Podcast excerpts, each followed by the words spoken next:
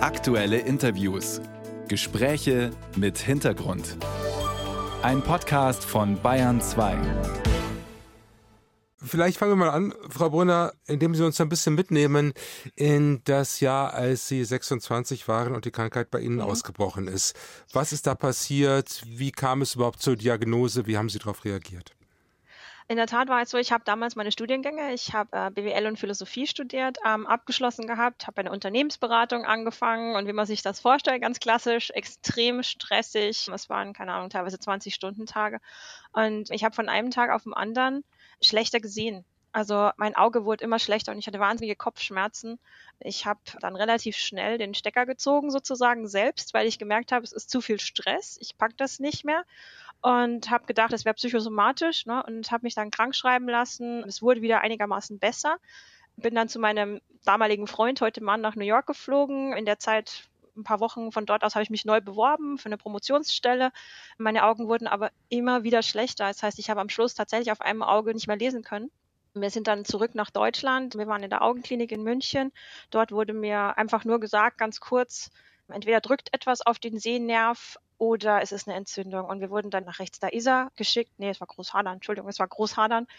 Und ähm, dort haben wir die Nacht in der Notaufnahme verbracht und die haben mich dann entlassen ohne eine Diagnose, nur mit Cortisongabe. Genau. Die eigentliche Diagnose habe ich einige Wochen später bekommen, nachdem ich im MRT war. Genau.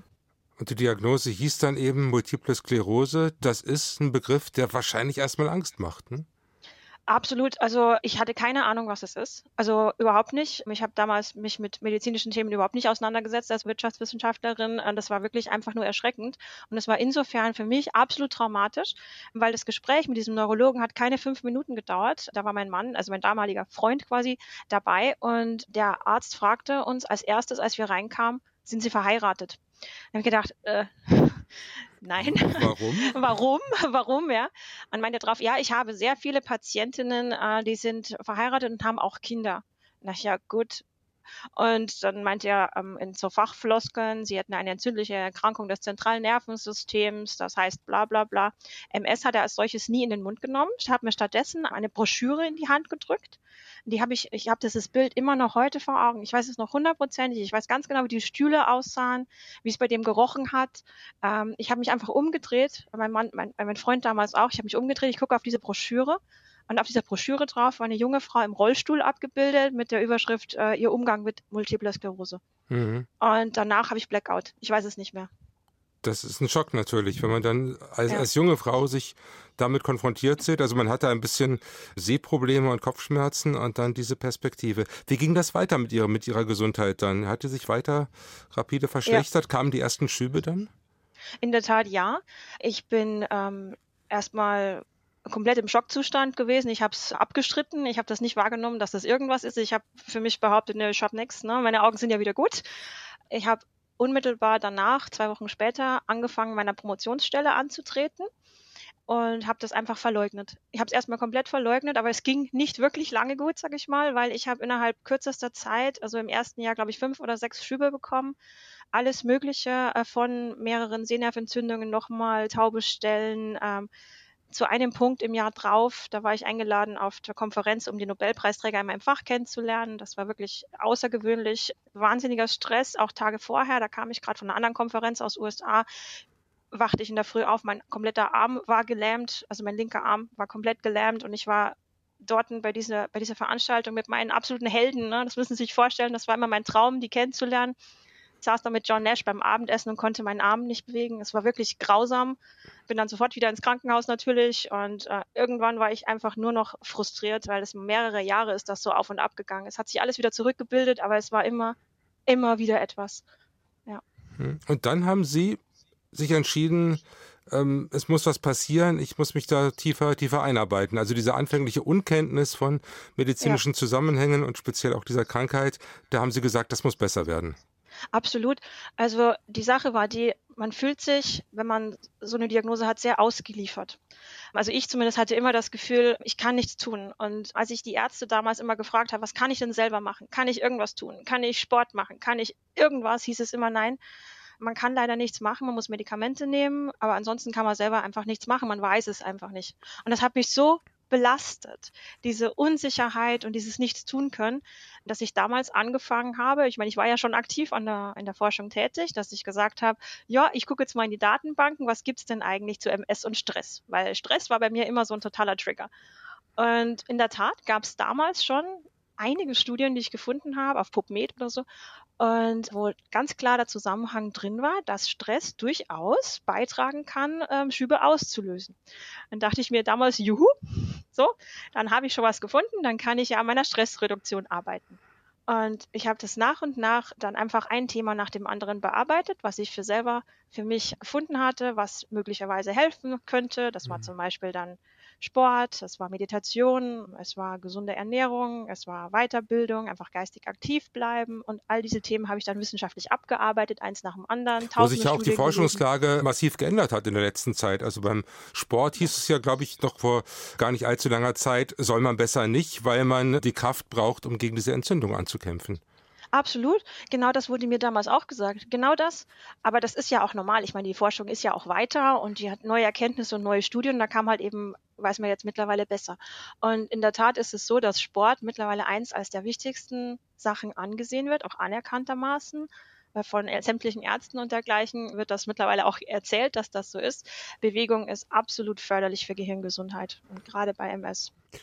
Und ich kann mir vorstellen, dieses sich selber kümmern, sich selber einlesen in Studien, also wenn man denn irgendwie der Mensch ist, der mit so Studien gut umgehen kann, das, das äh, stärkt auch die Selbstwirksamkeit. Ne? Also man hat dann das Gefühl, selber auch was tun zu können im Umgang mit der Krankheit.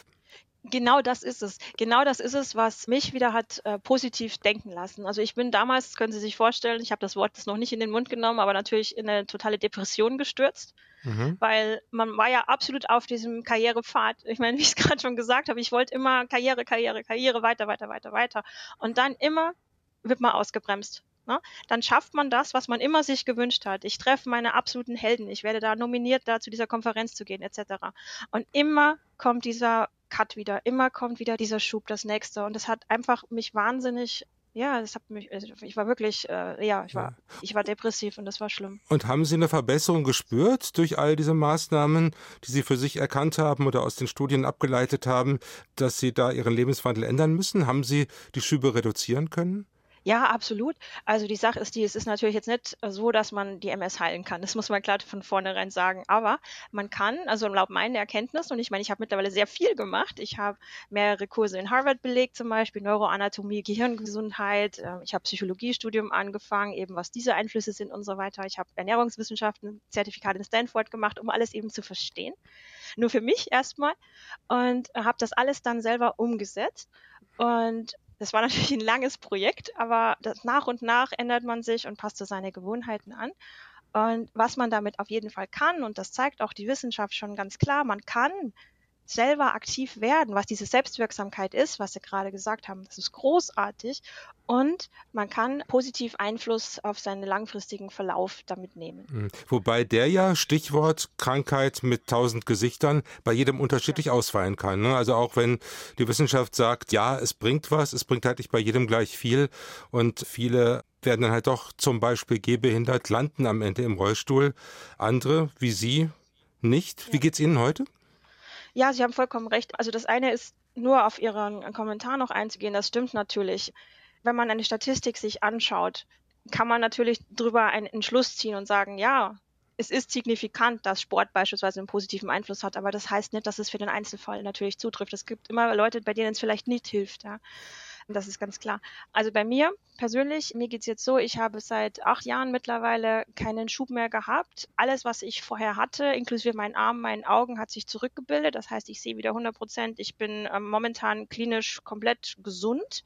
Ich habe keinerlei Einschränkungen. Ich nehme Medikamente die ganze Zeit über schon, ja. Aber ansonsten geht's mir ganz hervorragend. Also wir lernen, es kann sein, dass man tatsächlich eines Tages wirklich im Rollstuhl sitzt, wenn man MS diagnostiziert bekommt, aber es muss keineswegs so sein, was vielleicht auch für das Bild, das viele in der Öffentlichkeit von der Krankheit haben, ganz, ganz hilfreich ist. Jetzt haben Sie viele Studien gelesen. Haben Sie daraus irgendeine Hoffnung destillieren können, dass man vielleicht doch eines Tages noch mehr tun kann gegen diese an sich ja dann doch unheilbare Krankheit? Wissen Sie, wenn man unheilbar sagt, dann sagte man vielleicht vor 100 Jahren, dass Brustkrebs unheilbar ist. Ja? Heute sagt man, okay, in 80, 90 Prozent, was auch immer, kann man das heilen. Vielleicht ist das bei MS genauso, dass man heute einfach noch nicht genau weiß, was es ist. Es ist ja auch schwierig. Man hat ja teilweise jetzt gerade eben in ersten Studien letztes, die letzten zwei Jahre, so kam das raus, dass Epstein-Barr-Virus einer der Auslöser sein kann äh, für so eine MS. Und das ist ja schon mal der erste Schritt in die Richtung, dass man dann erkennen kann, wie man das Ganze auch heilen, in Anführungszeichen kann. Also für mich persönlich reicht es im ersten Moment schon mal aus, dass ich stabil bleibe und dass ich ein gutes, gesundes Leben habe und selbst wenn ich wieder Einschränkungen haben sollte, dass ich da gut mit umgehen kann. Ich wünsche Ihnen auf jeden Fall alles, alles Gute und sage ganz herzlichen Dank, dass Sie so offen über Ihre Erfahrungen und Ihr Leben mit MS mit mir gesprochen haben. Claudia Brünner, Professorin für Wirtschaftswissenschaften an der Internationalen Hochschule SDI München war das, uns zugeschaltet aus Boston. Danke fürs Gespräch. Herzlichen Dank für das Gespräch.